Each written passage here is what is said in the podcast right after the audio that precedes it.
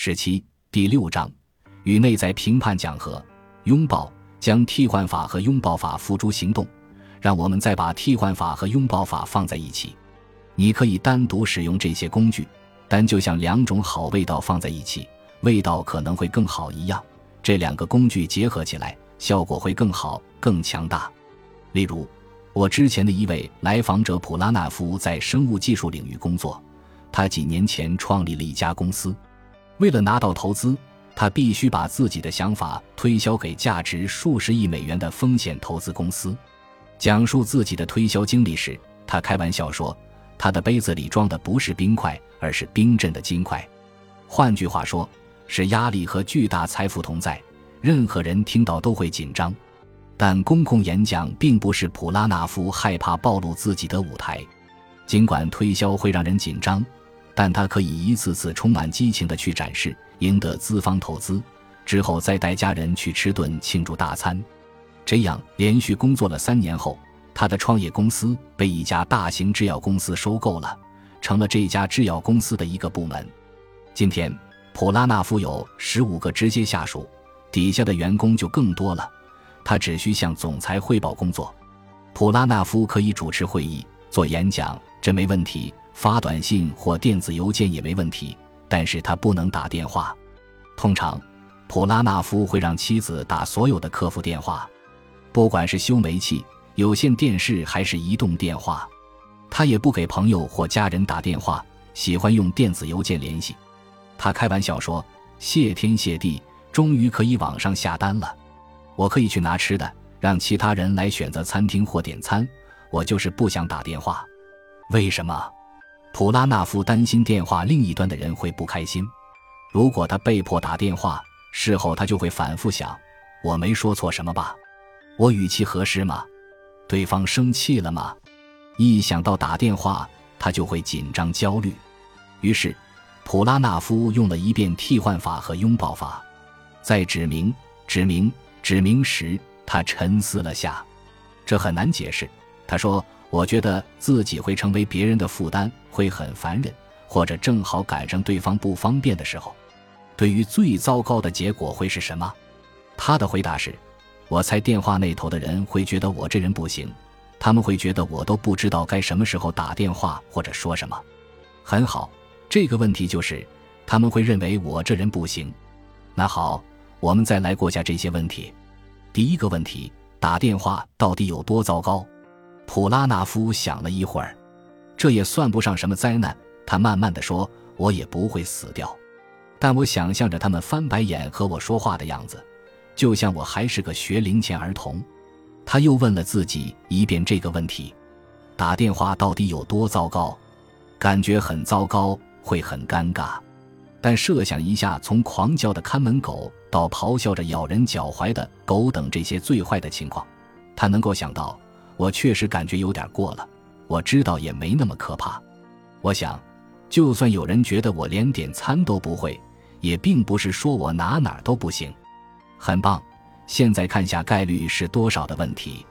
普拉纳夫想了想，他的结论是：接订餐电话的人可能什么事都见过，喝醉酒的、吵架的，他们可能不在乎我是否在点餐的过程中改了主意。最后。你会如何应对这个问题？普拉纳夫沉思了一下。要是有人生气，我想自己也做不了什么。我心里会不舒服几分钟，但之后就会被别的事分心，孩子、工作还有别的事。用这样的方式，普拉纳夫把自己的焦虑从大号缩到了小号。焦虑并没有消失，但他已经能提醒自己，这并不像他最初想的那么糟，而且他可以应对。下一步，拥抱。起初，普拉纳夫在做正念练习时有些吃力，他很难只注意想法而不采取行动，解决问题的思绪很容易缠在一起。一个周四的晚上，普拉纳夫觉得特别累，感觉这周很漫长。他工作日程上的最后一项是打电话给澳大利亚的合作者，于是他开始恐惧。但在那一刻，他发现自己可以驱走这些想法。我累得根本没办法对这些想法做出反应。我偶然间的正念确实是正念，让我看到那些担心的念头不见了。我对自己说了句“哦”，意识到这一点时，我很兴奋，就像意识到自己在看电影一样。他试图在下次点餐时再使用这个方法，这让他能看清自己的想法究竟是什么。我当时想，接电话的人不管是谁，他都不会因为我要给他钱而对我吼，这种事绝不会发生。之后，他开始思考如何安抚有同样问题的儿子，用这种方式改变视角后。他能感受到更多的关注和温柔，这与他通常秉持的要自力更生的态度大不相同。好的，普拉纳夫，他说，每个人都会焦虑，每个人都有自己的难题。你在努力，也决心去尝试。他坐直了身体，你可以忍受几分钟的尴尬。这么多年你都熬过来了，完全可以打几个电话的。只要你是在往前走，即使觉得尴尬也没事。你做的很棒，普拉纳夫。我们在加大赌注。奈利是一名社区大学的学生，二十五岁左右。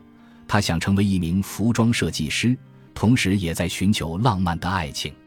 在网上认识并互发信息后，他决定赴约去见一个男人，但他很紧张。他们发过邮件和短信，对方看着很有趣，也很关注他在邮件和短信里写的那些话。如果照片可信的话，他还有点帅。但是奈利讨厌见面的过程。他本想在出门前喝上一大口酒壮壮胆，又不想让自己闻起来一股酒味。这不是我想要的形象。他说，他还想改变自己第一次约会就和对方上床的习惯。他说，成年人在外过夜并不是问题，问题在于他这么做的理由是错的。约会真的让我害怕。他说，所以在约会前，奈利也使用了一遍替换法和拥抱法。首先，他问自己害怕什么，发现脑子里掠过一大堆问题：如果他不喜欢我怎么办？如果他失望了怎么办？如果他认为和我约会是在浪费时间呢？奈利不可能和问题争论，所以他把这些问题变成了陈述句，这样更容易对付。他不会喜欢我，他会失望。他会认为浪费了时间，但还不止这些。奈利预见到了自己的未来，他看见自己和九只猫住在一起，结了婚的朋友们也早已远离自己。我将永远孤单，这是他最坏的设想。这样的想法在他的脑子里闪过，难怪他会焦虑。其实，那几个神奇的问题适用于让你胆战心惊的任何想法。于是他先问自己。这会有多糟？他起初想，真的很糟。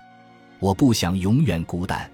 但大声说出最糟糕的情况后，他意识到了自己的措辞有多极端。独自一人，永远，永远，永远。他停顿了一下。但我不会被单独监禁或怎么样。这次约会并不能决定我的余生。即使没有找到伴侣，我也会活下来。这不是我期望的。我也不至于会死。然后他又问：“这些事发生的概率是多大？”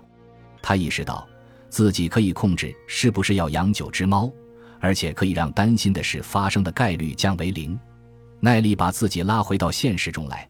他想，现实中最糟糕的情况也不过是又一次尴尬的约会而已。接下来，在回答我会如何应对时，他想自己会在告别后回到家。换上运动裤看喜剧频道，奈利意识到这听上去也不差。走到拥抱法这一步时，他已经感觉好多了，但还是让自己接着走下去。我绝对知道同样情况下我会对朋友说什么。我上周就有过类似的对话。奈里自言自语道：“我当然担心，很多人在这种情况下都会有这种感觉。这确实难。”他告诉自己。寻找真爱对任何人来说都很难，在筛选过程中找到对的人需要时间，让自己走出去寻找这个人也很难。他庆幸自己这么勇敢，尽管这让他很不舒服。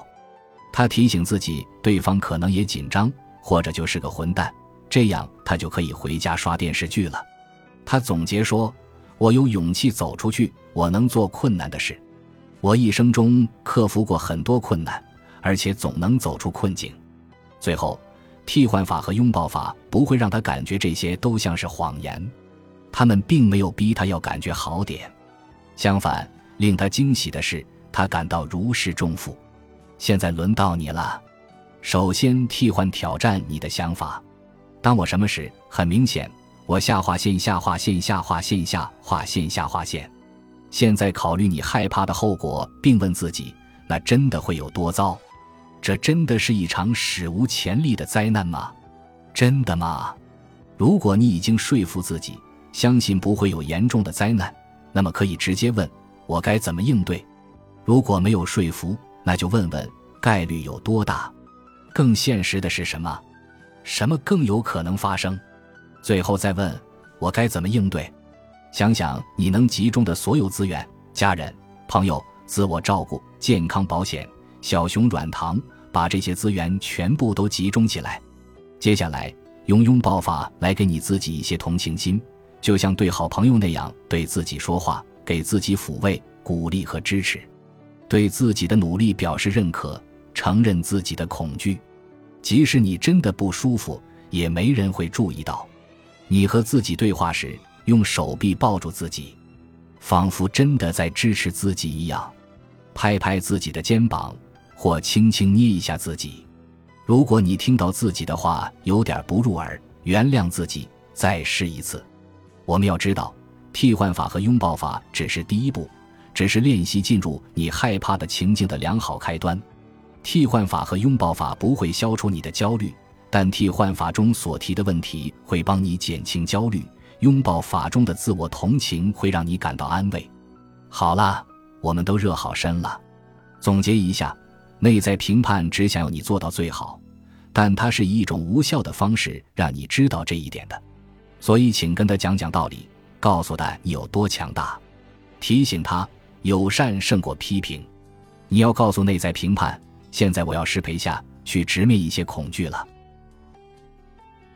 本集播放完毕。感谢您的收听，喜欢请订阅加关注，主页有更多精彩内容。